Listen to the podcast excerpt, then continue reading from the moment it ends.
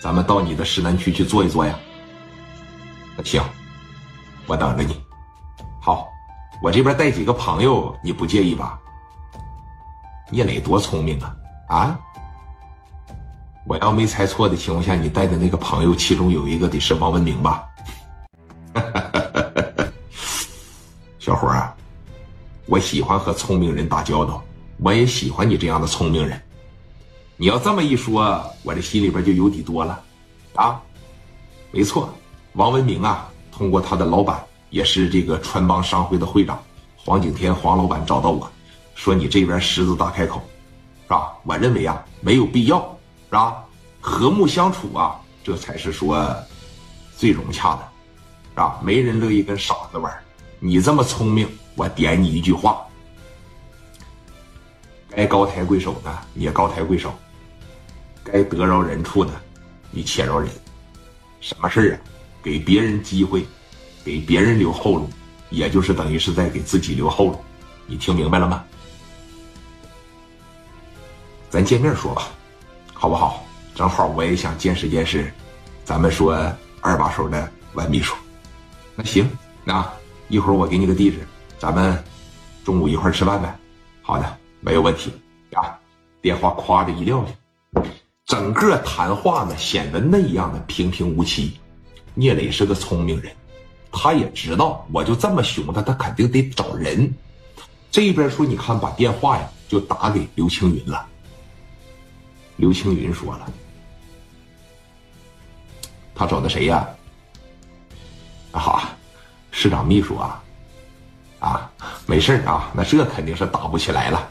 你这么的啊，呃，你就记得我这几个点：不妥协，是吧？不让步，米儿一分不能少，该道歉道歉，该腾酒店腾酒店。说你看我不太方便，我不太方便跟他们掺和。”我也希望老弟你能够理解啊。行，那我带人过去。行了，啊，兄弟，有的时候啊，离了我，你得学会成长，知道吗？跟那样的人打交道，你得做到说八面玲珑，啊，四通八达才行。如果这边有什么事的情况下，尽管给我打电话，听着没？行，我明白了，云哥。哎，好了，你去吧。啊，给电话叭着一撂下。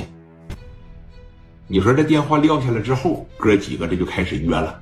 万秘书亲自带着司机，包括呢带着王文明啊，领着谁呀？黄景天来到了这个市南区。磊哥在这订了一个酒店，磊哥这边也没多带人，带的是谁呀？带的是刘丰玉、刘毅、史殿林、蒋元四大金刚，包括四大金刚手底下每一个司机。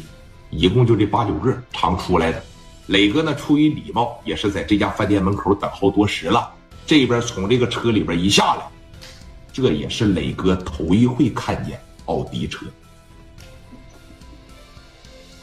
那个时候想买一台奥迪一百可老难了。一九九四年的时候，也就是说一年半以后才正式的引入中国市场。现在你要想买一台奥迪一百，那也得上北京的小玲玲去买。啊，小馆馆里边去买，那成费劲了。奥迪一百那也得上北京的小玲玲去买，啊，小馆馆里边去买，那成费劲了。磊哥开的奔驰嘛，当时一瞅这奥迪一百，虽然说不如我那个大，虽然说不如我这个气派，但是我就感觉这个奥迪一百